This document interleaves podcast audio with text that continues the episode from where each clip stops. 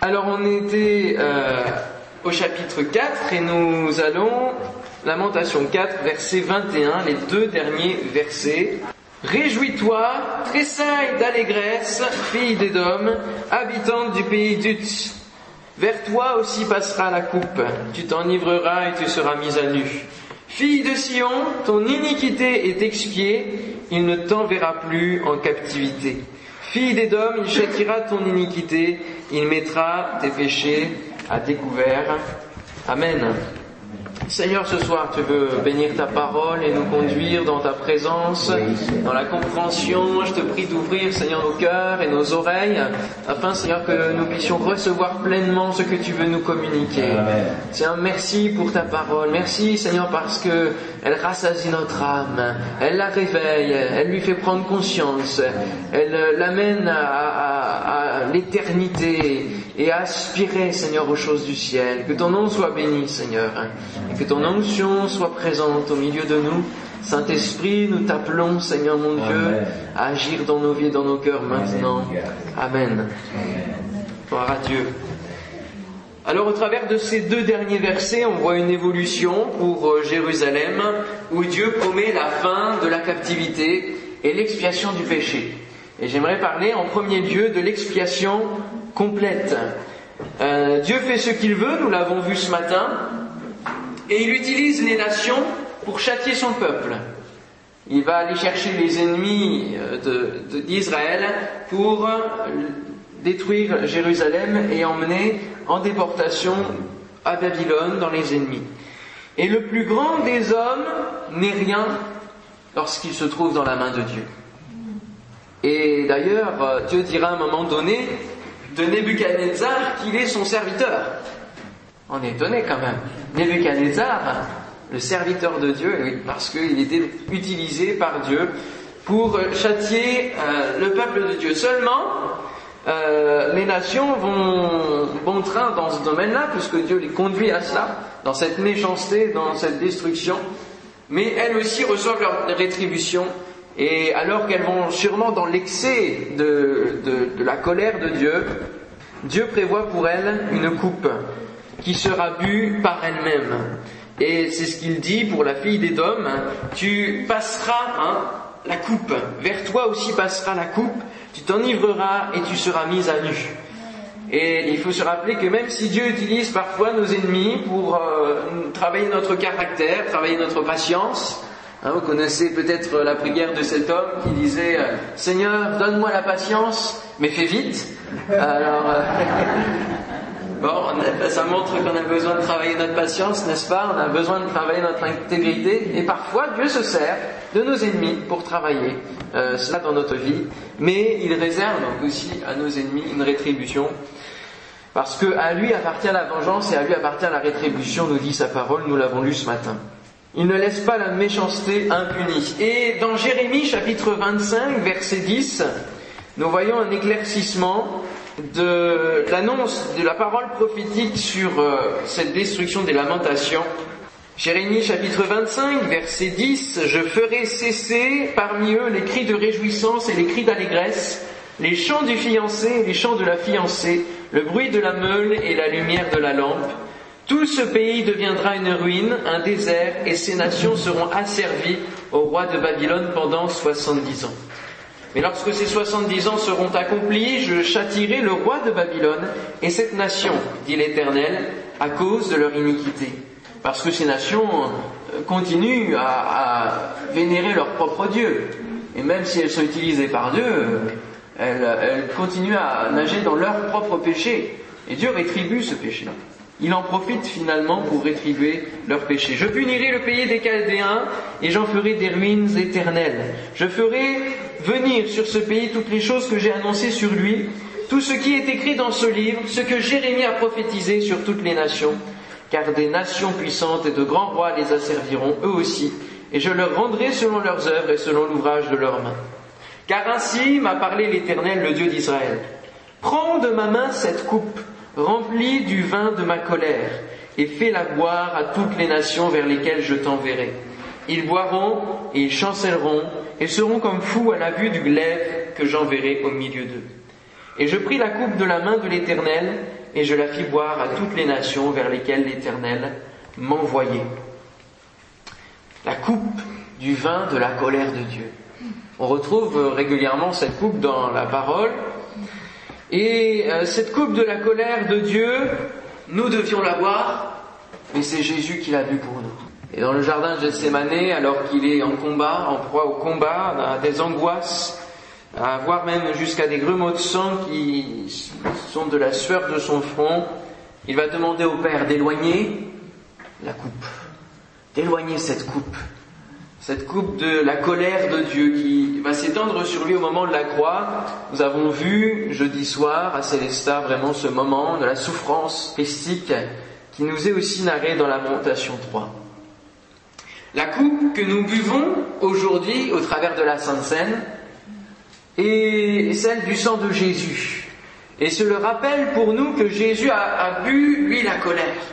Et qu'il, euh, c'est le souvenir aussi de la purification que nous pouvons trouver en lui. La purification de notre péché que nous pouvons trouver en lui et qui nous permet d'être épargnés de l'ange exterminateur. Comme lorsque le peuple de Dieu en Égypte a été épargné à la vue du sang, échappé à la condamnation éternelle. Alléluia, que le Seigneur soit béni ce soir vraiment de cette coupe qu'il a pu boire à notre place. Pour la fin des temps, Dieu réserve aussi des coupes pour le monde entier. Apocalypse 15, 11 nous dit, et j'entendis une voix forte qui venait du temple et qui disait aux sept anges, allez et versez sur la terre les sept coupes de la colère de Dieu. Donc vraiment la coupe représente la colère de Dieu vin de la fureur. Et c'est pour cela que le sang de Jésus est comparé à, à ce vin. Finalement, ce sang nous purifie, mais ce sang de, de l'innocent sacrifié crie aussi envers l'Éternel en disant, Rends-moi justice. Et je vous invite à lire le chapitre entier, on va pas lire ce soir, mais à lire le chapitre entier, le chapitre 15, de ces sept coupes justement qui sont déversées sur le monde entier. Demandez au Seigneur aussi l'interprétation regardez les commentaires et lisez vraiment ce chapitre, c'est assez édifiant de voir ces coupes de la colère. Il y en a sept, le chiffre parfait. Et Dieu, lorsqu'il, euh, soit lorsqu'il donne la bénédiction, soit lorsqu'il est en colère, fait toute chose avec perfection. Il n'y a pas de, il n'y a rien de laissé au hasard. Il tous les détails sont là et sont précieux. Et ce chapitre entier, on voit le monde s'endurcir et subir les jugements, mais aussi le sang des justes et des prophètes être vengé. Les dernières paroles du prophète ici au chapitre 4, et qui vont être finalement les, dernières propres paroles avant le chapitre 5, sont celles-ci, Fille de Sion, ton iniquité est expiée, et il ne t'enverra plus en captivité. Et c'est un peu la conclusion du livre des lamentations. Pourquoi je dis cela? Parce qu'on va voir que finalement le chapitre 5 est un peu à part. Fille de Sion, ton iniquité est expiée, et il ne t'enverra plus en captivité. Rappelons-nous qu'il faut payer un prix fort pour que le péché soit expié. Il faut toujours payer un prix pour que le péché soit expié. ça ne peut pas passer autrement. Il faut qu'il y ait effusion de sang pour qu'il y ait du pardon, le pardon. Et Jésus a payé le prix fort à notre place. Il a payé le prix fort. Et lorsque nous rencontrons Jésus, il nous donne son pardon. Au travers de son sang, il nous purifie. Mais parfois, notre péché nous a amené à faire des actes vis-à-vis de, notre prochain, qui ont peut-être blessé notre prochain, qui ont peut-être euh, provoqué des, des, drames dans les vies de notre prochain. Et ce péché-là, même s'il est pardonné, doit être expié, doit être complètement expié. Et l'expiation, c'est pas le pardon. L'expiation, c'est l'achèvement d'un cycle. C'est l'achèvement comme le peuple de Dieu a payé pendant 70 ans afin d'expier le péché, nous avons parfois besoin de réparer. Et d'expier notre péché en réparant les torts qu'on a pu commettre dans la vie de notre prochain. Et il est parfois, euh, et c'est important, que le Saint-Esprit travaille notre cœur juste après notre conversion pour que euh, il mette le doigt là où nous devons réparer. Si nous avons emprunté que nous n'avons pas rendu, par exemple. Si nous avons volé dans notre entreprise le Seigneur et le Saint-Esprit va mettre le doigt dans notre cœur pour que nous allions rendre. Parce que sinon, le péché est pardonné, mais il n'est pas expié. Il y a vraiment cette distinction qu'il faut faire. Parce que sinon, on peut dire oui, mais le Seigneur m'a pardonné, c'est bien, etc. Mais finalement, il y aura toujours des reproches dans votre conscience. Et l'ennemi va se servir de cela pour vous faire peser une culpabilité. Alors n'attendez pas, si c'est le cas pour vous ce soir, si le Saint-Esprit fait travailler votre cœur. Moi je me souviens, euh, le Saint-Esprit va faire travailler votre cœur même pour la plus petite des choses. Lorsque j'étais en primaire, euh, j'avais commencé une collection de timbres. Je suis un grand collectionneur de plein de choses. Il faut, que je me calme et le Seigneur me calme. Mais j'avais commencé une collection de timbres. C'est bon, comme beaucoup. Hein, euh, quand on est enfant, on cherche des passions, on cherche des choses. Et euh, j'avais eu l'occasion de ramener quelques timbres euh, en primaire, et puis quelqu'un d'autre, une fille, avait ramené sa collection aussi de timbres. Et pendant qu'elle était partie, à un moment donné, je consultais sa collection de timbres, j'ai pris un timbre. Et je l'ai emmené à la maison, et il était dans ma collection de timbres. Les années ont passé, la collection de timbres a continué à grandir, je me suis converti, bien sûr, tout cela. Et bien des années après, Saint-Esprit est venu rappeler le timbre volé en primaire. Alors la fille, euh, bah, elle était loin, hein. elle était plus en primaire, elle était bien loin, je ne savais pas où elle était. Mais merci Seigneur, il a permis aux hommes de créer Facebook. Et finalement, ça peut nous servir à réparer notre péché, à expier notre péché. Et j'ai retrouvé cette fille-là sur Facebook. Alors bien sûr, je n'allais pas lui, redonner le timbre, je l'avais plus, surtout que j'ai tout donné à l'AMT. Action missionnaire timbre. Donc je ne pouvais même pas le rendre, vous voyez Mais j'ai écrit un message de témoignage et aussi en lui, en lui proposant de réparer d'une manière ou d'une autre le tort que j'avais causé. Je n'ai pas eu de réponse, mais j'ai eu la conscience tranquille. J'avais réparé et j'avais eu l'occasion que mon péché soit expié. Amen. Vous allez vous dire, quand même, euh, le Seigneur, il n'est pas à ce point-là hein, pour un timbre. Euh. mais le Seigneur fait une œuvre parfaite en nous. Amen. Et il ne faut pas qu'il reste un seul scorie dans l'or qu'il veut purifier en nous. Alléluia. Je prie que le Seigneur puisse travailler vos cœurs. S'il reste un timbre, s'il reste un stylo, peut-être, je ne sais quoi. Dieu sait toutes choses, mais il nous amène à une purification complète. Et ce qu'il veut, c'est que nous réparions les torts que nous avons causés. Ne négligeons pas cette partie, qui est peut-être pas trop souvent prêchée, hein, on prêche le pardon, etc. Mais, mais ce qu'on a causé, euh, c'est pas Dieu qui va rendre l'argent. Hein. Et c'est un témoignage, c'est une occasion de témoigner justement, que de réparer le péché. Alléluia. Nous avons toujours une part à faire. Dieu ne fait jamais tout, euh, nous avons notre part. Dieu a sa part, Dieu fait sa part. Dieu fait ce que nous, nous ne pouvons pas faire. Changer notre caractère, transformer notre cœur, ça c'est sa part. Mais réparer nos fautes, ça c'est notre part. Alléluia. Fille de Sion, ton iniquité est expiée. Elle a vécu les 70 ans de captivité comme c'était décidé. Et le peuple a commencé à se reconstruire sur cette promesse. Il ne t'enverra plus en captivité. Et lorsque Dieu déclare quelque chose, il le fait. Amen. Ici, il le promet et il le fera. Et le Saint-Esprit sait vraiment guider toutes choses et rappeler aussi les promesses de la parole de Dieu. Amen. Il sait faire peser en nous euh, le, poids du péché qui est encore là, mais il sait aussi rappeler les paroles de promesses de Jésus. Parce que Dieu est un Dieu équilibré. Équilibré. Dieu est un Dieu équilibré. Alors que l'homme passe d'un extrême à l'autre dans tous les domaines, et on le voit, et dans l'église aussi on le voit. Alors que à, une certaine époque, le pasteur sacrifiait sa vie pour l'église et négligeait peut-être sa famille, au détriment de sa famille. Aujourd'hui, le pasteur va privilégier la famille en premier, et puis accessoirement c'est l'église. Il faut un équilibre en toutes choses. Dans l'église, euh, alors euh, Bien sûr, il y a, avant, on mettait peut-être toute une tenue euh, assez sobre, peut-être noire, etc. Puis maintenant, bon, alors là, je ne parle pas pour vous, vous êtes en vacances, c'est normal.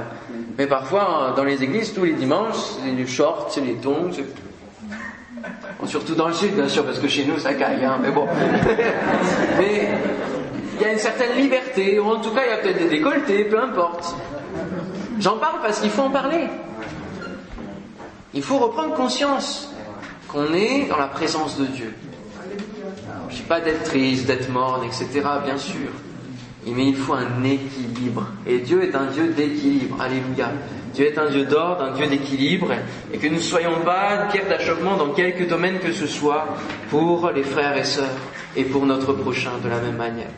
Dieu, ce qu'il fait, il l'accomplit. Ce que nous disons, accomplissons-le. Que notre oui soit oui, que notre non soit non. Tenons à notre parole de la même manière. Alléluia. On passe au chapitre 5 et on voit justement la restauration et l'avancement du jugement et du peuple dans le jugement de Dieu. Et on va lire le chapitre 5 en entier. Et vous allez voir un, un décalage temporel. Je pense. En tout cas, j'espère que vous allez le repérer. Lamentation chapitre 5 verset 1 nous dit Souviens-toi éternel de ce qui nous est arrivé. Regarde, vois notre opprobre. Notre héritage a passé à des étrangers, nos maisons à des inconnus. Nous sommes orphelins, sans père. Nos mères sont comme des veuves. Nous buvons notre eau à prix d'argent. Nous payons notre bois. Nous sommes poursuivis, le joug sur le cou. Nous sommes épuisés. Nous n'avons point de repos. Nous avons tendu la main vers l'Égypte, vers la Syrie pour nous rassasier de pain. Nos pères ont péché, ils ne sont plus, et c'est nous qui portons la peine de leurs iniquités. Des esclaves dominent sur nous, et personne ne nous délivre de leurs mains. Nous cherchons notre pain au péril de notre vie devant l'épée du désert. Notre peau est brûlante comme un four par l'ardeur de la faim. Ils ont déshonoré les femmes dans Sion, les vierges dans les villes de Juda. Les chefs ont été pendus par leurs mains. La personne des vieillards n'a pas été respectée. Les jeunes hommes ont porté la meule. Les enfants chancelaient sous des fardeaux de bois.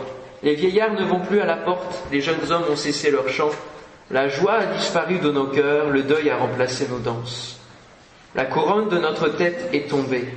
Malheur à nous parce que nous avons péché. Si notre cœur est souffrant, si nos yeux sont obscurcis, c'est que la montagne de Sion est ravagée, c'est que les renards s'y promènent. Toi, l'Éternel, tu règnes à jamais. Ton trône subsiste de génération en génération. Pourquoi nous oublierais-tu pour toujours? Nous abandonnerais-tu pour de longues années? Fais-nous revenir vers toi, ô Éternel, et nous reviendrons. Donne-nous encore des jours comme ceux d'autrefois. Nous aurais-tu entièrement rejetés et t'irriterais-tu contre nous jusqu'à l'excès? Et le livre des lamentations s'arrête sur cette question. On a l'impression qu'il n'y a pas de fin. Et j'aime lorsque le Seigneur nous laisse en suspens sur des questions. Parce que ça veut dire qu'il y a un défi dans la réponse que nous devons donner. Alléluia. Alors, je pense que vous avez vu le décalage temporel dès le premier verset qui nous dit Souviens-toi éternel de ce qui nous est arrivé. On parle déjà au passé. Et on pense que le, le chapitre 5 des Lamentations a été ajouté à ce livre quelque temps plus tard, lorsque la nouvelle génération est arrivée dans le pays Babylone. Tout simplement parce que c'est un chapitre qui n'a pas la composition et la structure en acrostiche comme ont les autres chapitres. Il a 22 versets, certes, mais il ne démarre pas par les lettres de l'alphabet hébreu. Et donc il se distingue aussi par ce fait. On a vraiment l'impression qu'il nous parle d'un temps plus avancé où les nouvelles générations sont en captivité et parlent de leurs pères qui ne sont plus. On le voit, hein nous, nous sommes orphelins sans père. Verset 3. Nos pères ont péché, ils ne sont plus. Verset 7. Et c'est nous qui portons la peine de leur iniquité. Ah, grande question que de porter le péché de nos pères. Et je lirai pour cela Exode chapitre 34 versets 6 et 7.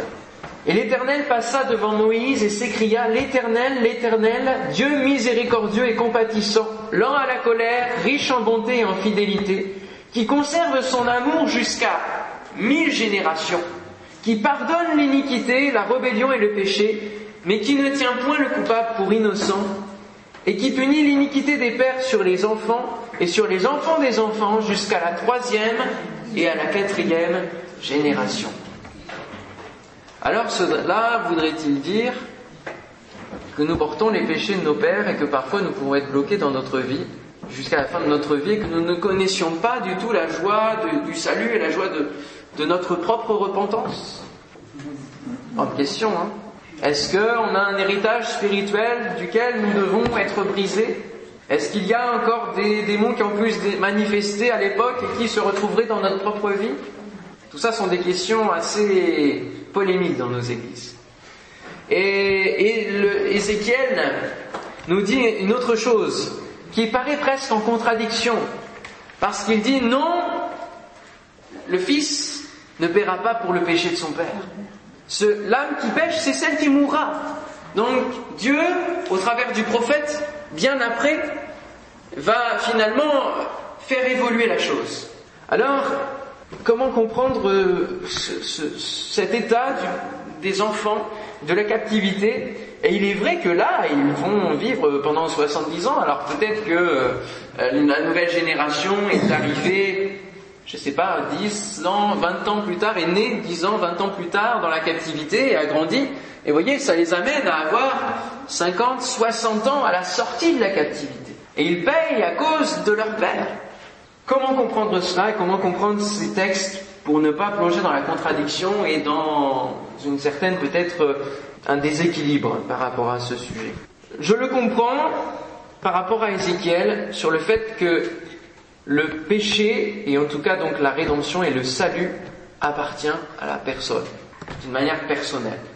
Et on ne paye pas pour le péché de notre Père comme dira le Seigneur au travers de son prophète Ézéchiel. C'est la dernière parole la plus récente par rapport à ce domaine. Et puis Jésus va bien sûr parler, parler du péché et du salut personnel. Et donc nous ne payons pas pour le péché de notre Père, et de, etc. Bien sûr, hein, toutes les générations d'avant. Donc le salut est une affaire personnelle. Là-dessus, il n'y a aucun doute.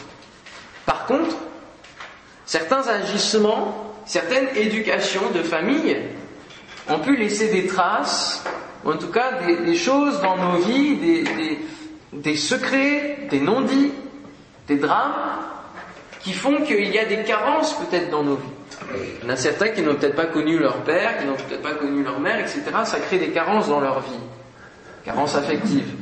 Il y en a qui ont euh, euh, des générations euh, qui, qui ont plongé peut-être dans l'occultisme, etc. Et ça porte peut-être à une tendance dans la famille. Et en fait, ce sont, c'est non pas le péché que nous portons, mais parfois les conséquences de ce péché, les traces de ce péché. Et c'est important que nous puissions faire un bilan et que Dieu puisse nous éclairer aussi sur l'éducation qu'on a pu recevoir, sur l'influence du monde qui a pu être autour de nous lorsque nous avons grandi. Et notre sœur parlait tout à l'heure de psychologie et c'est important parfois de comprendre des, clés psychologiques. La psychologie, c'est l'étude de l'être humain, de notre psychisme, ce que Dieu a créé. Donc la psychologie, là aussi, il y a eu un déséquilibre dans les églises. Avant, c'était pas la psychologie, c'est il faut pas y toucher. Dieu délivre de toutes choses.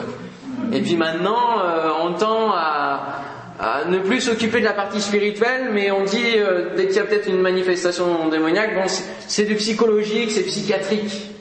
Et on envoie tous nos pauvres chrétiens dans, des, instituts. Là encore, on est dans un déséquilibre. Il y a des manifestations qui sont d'origine démoniaque et il faut les traiter d'une manière spirituelle. Et il y a d'autres choses qui sont simplement psychologiques et qui se règlent par quelques consultations toutes simples avec des professionnels et, et des psychologues chrétiens qui savent justement mesurer aussi leurs propos et donner des clés sur l'être humain en lien avec des clés spirituelles. Et ça, c'est précieux. Chaque génération est responsable de sa génération. Le jugement de Dieu ayant changé, puisque c'est Jésus qui prend notre jugement, l'âme qui pêche, c'est celle qui mourra. Mais il se peut que des actes laissent des traces pour des générations, et certains secrets non dits peuvent poser des problèmes pour les générations qui suivent. Et c'est là qu'on a besoin de la part de, de psychologie.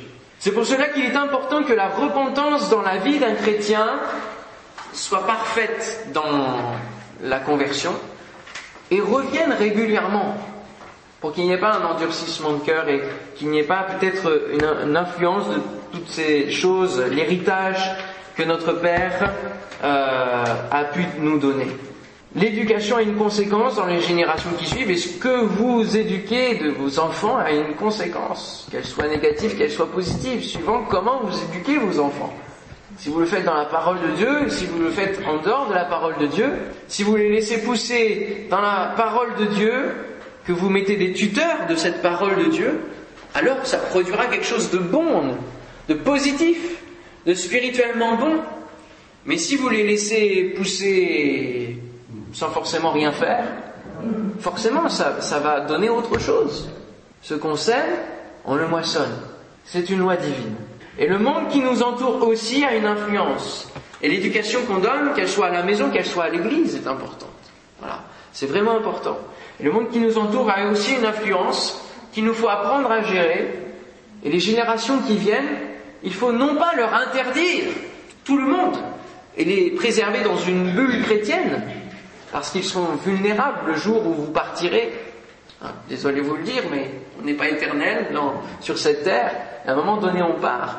Ce qu'il faut, c'est leur apprendre et les éduquer à discerner le bien du mal, le bon du mauvais sur la base de la parole de Dieu. Apprendre à, à gérer le face-à-face avec le monde. Quelles sont mes limites? Quelles sont les limites que mes pères ont données, que mes parents m'ont données? Et sur lesquelles je peux m'appuyer parce que je sais que c'est une parole sûre, parce que mes parents m'aiment. Non pas les interdire, mais les prévenir du danger. Mes parents m'ont toujours prévenu des différents dangers et je n'ai pas été rebelle à leurs conseils.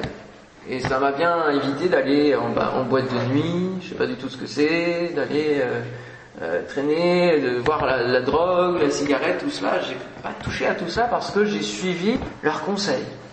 Mais euh, mon frère, ça n'a pas forcément été le cas. Et lui a testé ces choses. Mais il a été aussi prévenu.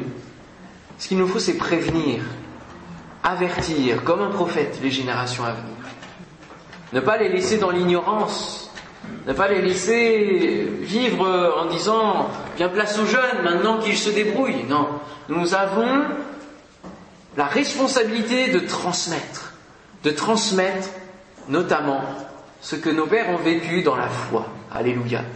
Et c'est un appel de cette nouvelle génération que l'on retrouve dans ce chapitre 5, au verset 21, où il dit Fais-nous revenir vers toi, ô Éternel, et nous reviendrons. Donne-nous encore des jours comme ceux d'autrefois. Comme ceux d'autrefois. De là est l'importance pour nous que de demander au Seigneur les jours d'autrefois. Est-ce que vous n'aspirez pas à un réveil spirituel tel que la France a pu le connaître il n'y a pas tellement longtemps?